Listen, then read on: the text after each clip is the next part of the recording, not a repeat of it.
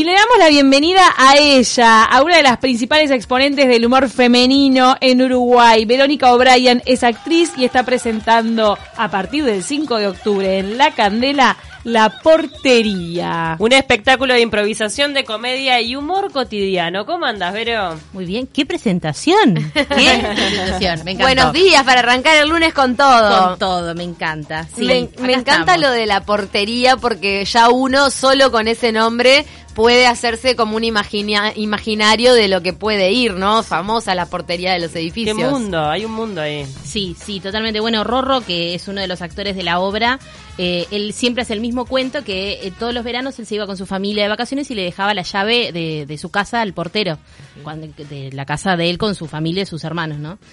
Y este, y 15 años después, en un casamiento, se encontraron todos y el portero les confesó que él todos los años subarrendaba el apartamento a este adolescentes jóvenes eh, que lo usaban de, de bulo básicamente el apartamento. Y este y le llegó a venir un, una este, indemnización porque lo estaba, este, bueno, por todos los, los, líos que había hecho. Le, dio como un ingreso extra al portero durante años. Sí, ¿cómo no? Un ingreso pasivo. sí, sí. Pero bueno, hay porteros buenos, hay porteros buenos, pero hay de todo, ¿no? El portero, claro, es ese personaje que en realidad uno empatiza muy rápido porque por más que no vivas en un edificio, conoces al portero. No, y el portero sabe todo. Es la verdad. El portero, vos lo que necesites saber, preguntarle al portero porque sabe. Él sabe. O sea, él, yo creo que se resume en, él saca la basura. O sea, él sabe mm. todo lo que vos consumís, él sabe, o sea, no sé, tiraste una carta, está ahí. Él tiene información, tiene poder que lo puede utilizar o no, ¿no?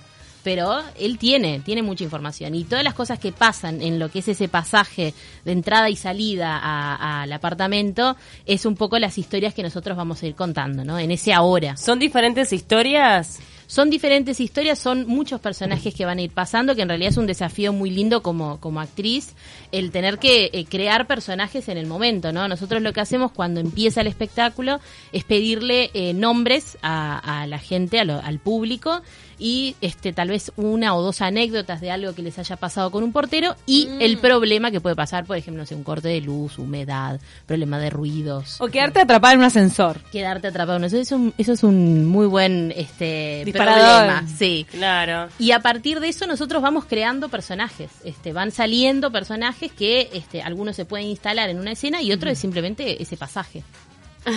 y en esos papelitos la gente entonces pone estas situaciones en un, en un bowl o en una bolsa. No, no, el, el portero los pregunta. Cuando empieza la obra, él pregunta, le dice, por ejemplo, Camila, contame. Ah, bueno, primero te pregunto el nombre porque si no, si el portero ya sabe tu nombre de entrada, ah, qué fuerte. Ahí miedo. te preguntaría el nombre y te pregunta, contame, Camila, ¿vos este, alguna vez viviste en, una, en un edificio, en un apartamento? Sí. ¿Y tuviste alguna anécdota o algún cuento, algo que te haya pasado con un portero que quieras compartir? Ah, mira, tengo que compartir una anécdota completa. Puede ser algo puntual, como por ejemplo, una vez el portero me sacó a pasear el perro. O puede ser, no sé, una vez volví este, tarde de, de una fiesta y, no tenía las llaves de casa, no la encontraba y me dejó dormir en el sillón de entrada. ¿Cuál es la situación más insólita que ha aparecido en la obra de teatro? Bueno, eh, nos han contado de, este, de que el portero ha tenido romances. Eh, con gente que trabajaba en el, en el edificio, ¿no? Tengo, una, tengo una amiga que quiso ser levantada por un portero. Sí, sí, sí, sí, sí. Pero en este caso era gente que trabajaba, o sea, eran no, era una que vivía. No un inquilino, sino alguien que trabajaba en el edificio, ya sea una, niñera, una doméstica. Ah, claro. Tener un amorío con el portero es quemar todo, porque vive ahí. Es fuerte. Vive contigo. Bueno. O sea, es un amorío, a menos que sea amor, amor, a posteriori una cosa más a largo plazo. Claro. Una apuesta. Claro. Pero si no, si es algo circunstancial. Y bueno, pero que ahora con la era de las, de las aplicaciones así de los encuentros rápidos, Pasa, pasa, pasa en. ¡Ay, que aparezca el portero! ¡Me muero! Ay, necesito un ser. El, portero está en Tinder. Claro. Me muero. Eso puede aparecer. Por supuesto, claro. claro. O el portero de al lado. Ay, no quiero pensarlo, la verdad. ¿Qué, cosas, ¿Qué cosas hay que disimularle al portero cuando pasas por ahí? Y lo que pasa es que a veces mucho pasa por la personalidad de uno, ¿no? Pero si vos tenés un problema, este, muchas veces pasa que capaz que el conflicto queda en tu casa y después cuando pasás por la portería está todo bárbaro y saliste de tu casa y sigue la discusión. Y en realidad las cosas se escuchan. O sea, si vos estás gritando en tu apartamento, el portero lo va a escuchar. Claro. Venís, discutiendo en el ascensor se abre la puerta del ascensor. Claro. Silencio. Silencio. Salís y en realidad ya te escuchaban venir. Claro, claro, totalmente. Y ese, el De detrás. hecho, pasás y te Ay, hace un comentario. Sabes que ten en cuenta que él no sé cuánto. Imagínate. Bueno, pero eso es parte de la convivencia. ¿Qué vas a hacer? Totalmente, No, nunca vas a discutir. Y No lo pelees tanto. Es la Pero vida el portero es parte, pero el portero es parte, de esa discusión también. Y él también está en esa situación incómoda que no sabe si reaccionar, no reaccionar, A hacerse mí- el que no escuchó nada. El que sabe A mí que no una vez sabe. el Claro. portero me juntó alguna ropa interior que se me cayó por este, por la cuerda. Y sí, y Y sí. quedó en un techito abajo. Te rescató la bombacha. Y ahí se te hizo un poquito de pudor, ¿no? Ay, a mí no me importa. Dale, está todo colorado ahora contándolo y te está matando la risa. Pero que ahora que lo pienso, pero en ese momento dije, no me rescatás, ¿cómo hago para Claro, sacar? claro. Es que yo Me te- quedé en un pescame- techito, y ahí pescame con la un tanga. lampazo, Ah, con un lampazo de rescate. y lo casó. No era solo eso, creo que había una toalla. Eran como dos, dos o tres prendas. Igual. Había una. Ah, mientras Limpia. fuera de la que- cuerda lavada está Es todo que es el problema, limpia. yo creo que es el problema también del, del primer piso, ¿no? Que siempre es como que tiene, es el que recibe todo. Imagínate, pobre portero, tener que tocar el timbre al primer piso y dice, sí, que precisa, no, vengo a buscar una bombacha.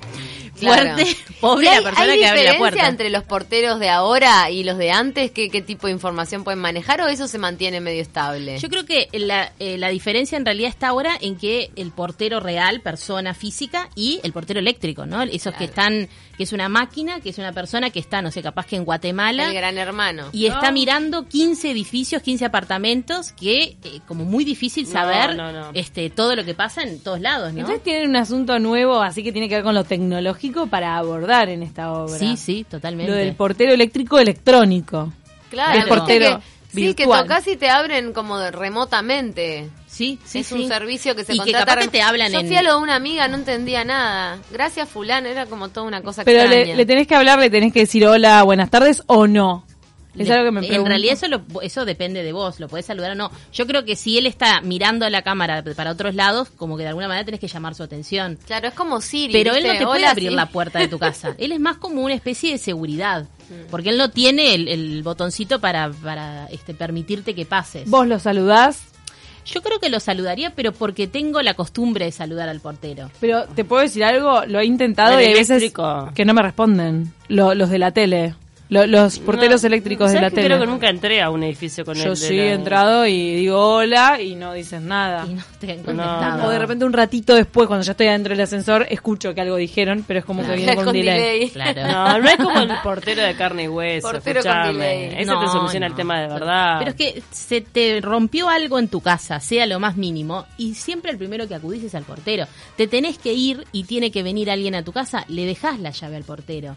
Este, no sé si no recibiste una carta o estás esperando una encomienda, lo que sea, como que El tenés ese, esa como mínima confianza con, con el portero.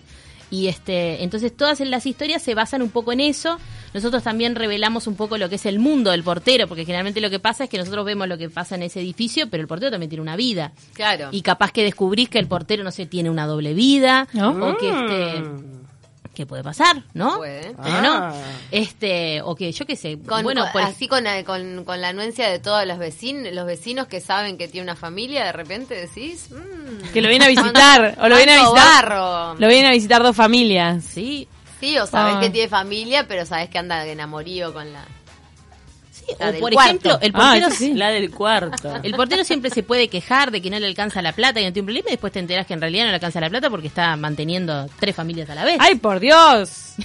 Y vamos a repasar el equipazo que tienen. Porque en el elenco estás tú, Vero O'Brien, Piero Datole, Rorro Villalba. Así es. Pero Brian, músico. Piero Dátole, eh, Rorro Villalba, somos los que actuamos. Flor Infante es la directora del espectáculo. Eh, Juan y Rivero es el músico. Y este año contamos con este también la, la colaboración de eh, César Goubea, que es un improvisador, clown, director y actor brasilero de la compañía Do Quintal, que él vino a hacer este, una investigación con nosotros para este formato. Porque nosotros lo venimos haciendo hace un tiempo y queríamos como renovar, cambiar, y este, y él un poco como que nos sacudió y, y ahora estamos como muy felices con esta propuesta que, que vamos a presentar. ¿Por dónde va la investigación? ¿Por eso que tenga un marco temático? Sí, este, encontrarle como otras aristas al, al, al formato, porque a veces uno se queda como en esa, este, como en ese piloto automático, ¿no? De que esto tiene que ir así y cuento acá, y en realidad hay un montón de factores que pasan que, que hacen que este, esta portería como que realmente tome vida. A veces uno se olvida que, eh, por ejemplo, en nuestra propuesta puntual, nosotros estamos tratando de, de darle como la realidad más verosímil a lo que es una portería y a veces se transforma en puro teatro. Entonces, como que no perder esa conexión de que están viendo una portería, de no Claro. perderse. Uno no, no va a la portería y cada persona que baja habla con el portero. Por eso es que hablaba un Claro, poco del... tiene que haber alguno No. que pase y listo. Capaz que alguien lo saluda, capaz que alguien no, o sea, no empatizás de la misma manera con todo el mundo, entonces como que un poco llevarlo eh, por ese realismo que, que la gente realmente diga, claro, sí, esto es una portería. ¿Dónde se están presentando y a qué hora? Estamos los sábados a las 21 horas en el Teatro de la Candela. Eh, este sábado estrenamos, así que los esperamos a todos, ojalá que vengan y, y se diviertan con nosotros. Divino. Y quería preguntarte sobre Polifaceta, ¿en qué están? Eh, la serie web por la que viniste la vez pasada. Sí, me encanta que te acuerdes de todo, Camila, este momento fantástico. Entre la presentación, en- faceta, eh, todo. Estabas en un esfuerzo Sí. para hacer una segunda temporada. Tu cabeza sería genial abrir tu cabeza porque está como todo, conectando con todo. Este, sí, estamos trabajando en la segunda temporada, lo vamos a, a- lo estamos armando más bien como un proyecto para presentarlo a otra plataforma, no YouTube. Pero en cuanto tengamos información, vuelvo, chicas, les prometo. Y vengo con mate. Ay, arriba. Que ya veo que no puede faltar. Brian, muchas gracias por haber pasado hoy por de taquito. A ustedes.